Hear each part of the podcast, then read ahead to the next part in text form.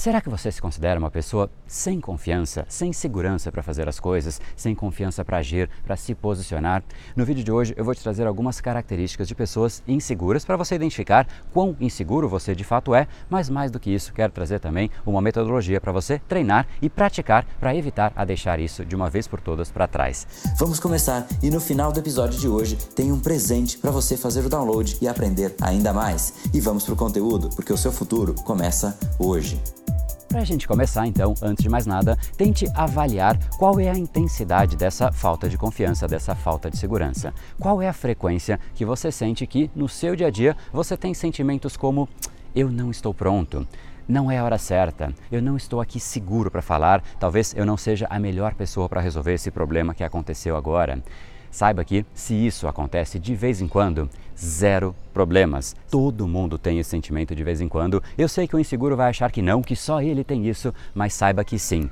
Todo mundo sente insegurança de vez em quando. O problema é quando isso é a regra, quando nunca é a hora certa de começar, quando sempre falta algo para que aí sim você comece. Falta uma informação, falta um detalhe, falta um aprendizado, uma lista que não tem fim. E aí as ideias, vontades e desejos, eles não saem do papel. Por conta disso, os sonhos, eles vão todos ficando para trás. E é exatamente por conta disso que é fundamental que a gente entenda e aprofunde e mais do que isso, vire a página dessa tal de insegurança.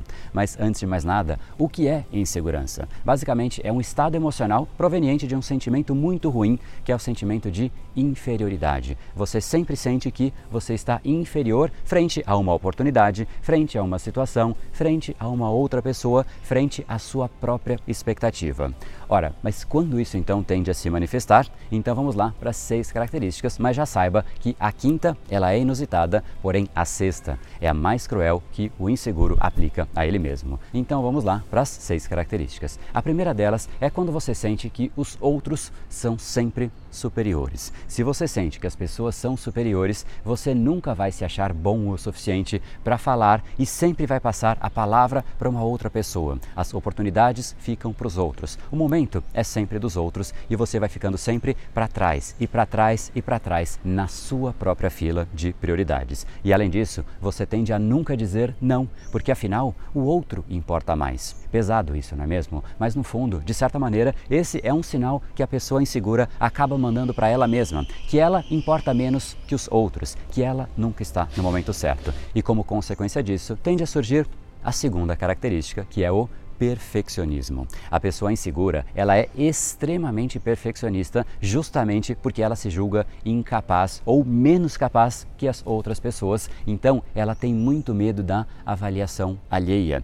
Ela se preocupa excessivamente com todos os possíveis detalhes, com todas as possíveis interpretações, o que os outros vão pensar, e isso deixa ela extremamente ansiosa, tensa e sem a possibilidade de ela cometer um engano. Afinal, imagina só, ela já já se considera uma pessoa inferior. Se ela comete um engano, ela considera que ela vai para uma categoria ainda inferior. Então, o perfeccionismo se faz presente com muita intensidade. E aí a gente vai agora para a terceira característica, que é também uma decorrência da segunda. A terceira é que essa pessoa tem sempre medo de ser rejeitada. Uma pessoa insegura, ela tem muito mais medo que o normal da rejeição, porque ela se acha pouco, ela se acha menos. Então, muitas vezes, ela se diminui, ela não fala, ela prefere ser nada a ser rejeitada. Mais uma vez, olha só que cruel que é a situação que o próprio inseguro impõe a ele mesmo. Diante de uma situação, ela, pelo medo de ser rejeitada, ou seja, pelo medo de receber algum sinal negativo, ela prefere ficar no zero a zero, porque ele é melhor do que algo negativo. Então, mais uma vez, ela prefere ser nada a ser rejeitada. E nada dói menos de fato que a rejeição, e de nada em nada, sabe o que a pessoa vai construindo? Se acertou, provavelmente ela constrói nada. E isso leva a gente para a quarta característica, que de certa maneira é um pouco mais prática e um pouco mais direta. Uma pessoa insegura, ela sabe dizer todos os seus defeitos, mas ela não consegue dizer mais de uma ou duas qualidades. Até porque internamente ela acha que dizer as suas qualidades seria algo como arrogância. Mas isso está longe de ser arrogância. Se valorizar não é arrogância. Arrogância é diminuir os outros. Reconhecer os seus pontos fortes não é arrogância, é se valorizar, é se amar, é autoconhecimento e autocompaixão. É algo positivo. E é exatamente por conta dessa interpretação que uma pessoa com insegurança provavelmente nunca parou para fazer uma lista das suas maiores virtudes, das suas qualidades. Ela mal tem tempo para pensar a respeito disso. Agora, a lista dos adjetivos negativos, de tudo que ela não é boa, dos defeitos, esse sai de forma imediata, não precisa nem da lista. E já que eu falei a respeito da arrogância, a gente vai então para a quinta característica que eu disse que é inusitada e é exatamente é a arrogância. E eu sei que para muitos isso vai parecer um enorme contrassenso, mas arrogância é sinal de insegurança. Tem gente que acha que arrogância está do outro lado da insegurança, ou seja, ou a pessoa é insegura ou ela é confiante e arrogante. Mas, na verdade, o arrogante, ele não tem nada de segurança. O arrogante, ele tem que ficar gritando que ele é bom, porque o arrogante, ele só cresce através da diminuição dos outros, não porque ele de fato é bom, mas porque ele consegue diminuir os outros através das suas palavras, através das suas ações, das suas atitudes. Então, a arrogância não tem nada a ver com confiança. A confiança, ela é silenciosa. O confiante, você percebe que a pessoa é confiante. Agora, o arrogante, ele mesmo faz questão de gritar, de verbalizar e de diminuir os outros, ou seja, é um perfeito sinal de insegurança. Se você precisa ficar o tempo todo declarando a sua superioridade, é porque as outras pessoas ainda não conseguem perceber isso. Então você tenta ser superior no grito. Uma pessoa confiante não precisa disso. Essa necessidade então de diminuir os outros para que você pareça maior só demonstra que você não é tão grande assim. Então o arrogante demonstra sim insegurança. E a sexta característica, que talvez seja uma das mais cruéis, é que uma pessoa insegura, ela está sempre se comparando com os outros. Ela se pergunta sempre: será que os outros fazem melhor do que eu? E não há problema em olhar para os outros para aprender, para modelar, para se inspirar, só que há um problema na comparação que o inseguro faz, que é um problema inclusive enorme. Essa pessoa compara o palco dos outros com o seu próprio bastidor, ou seja, ela olha sempre todos os pontos positivos dos outros, mas ela só olha para os aspectos negativos dela. É um jogo que vai colocar essa pessoa cada vez mais para baixo, afinal, é um jogo impossível de ganhar. Por isso que essa característica é cruel. A pessoa basicamente entra em um jogo que ela jamais vai ganhar e isso vai fazendo com que ela caia dia a dia e perca ainda mais confiança e se torne ainda mais insegura. Então, como fazer para evitar isso? É fundamental que você tenha autoconhecimento, mas conheça você por completo, não somente a sua parte negativa. O autoconhecimento é exatamente se enxergar de uma forma mais profunda, sem grandes vieses, porque naturalmente nós tendemos a aplicar o viés que nós temos à visão que a gente tem do mundo. Então, se você tem baixa confiança, você vai procurar as características de uma pessoa com baixa confiança em você mesmo. E o que você precisa forçar é exatamente o inverso.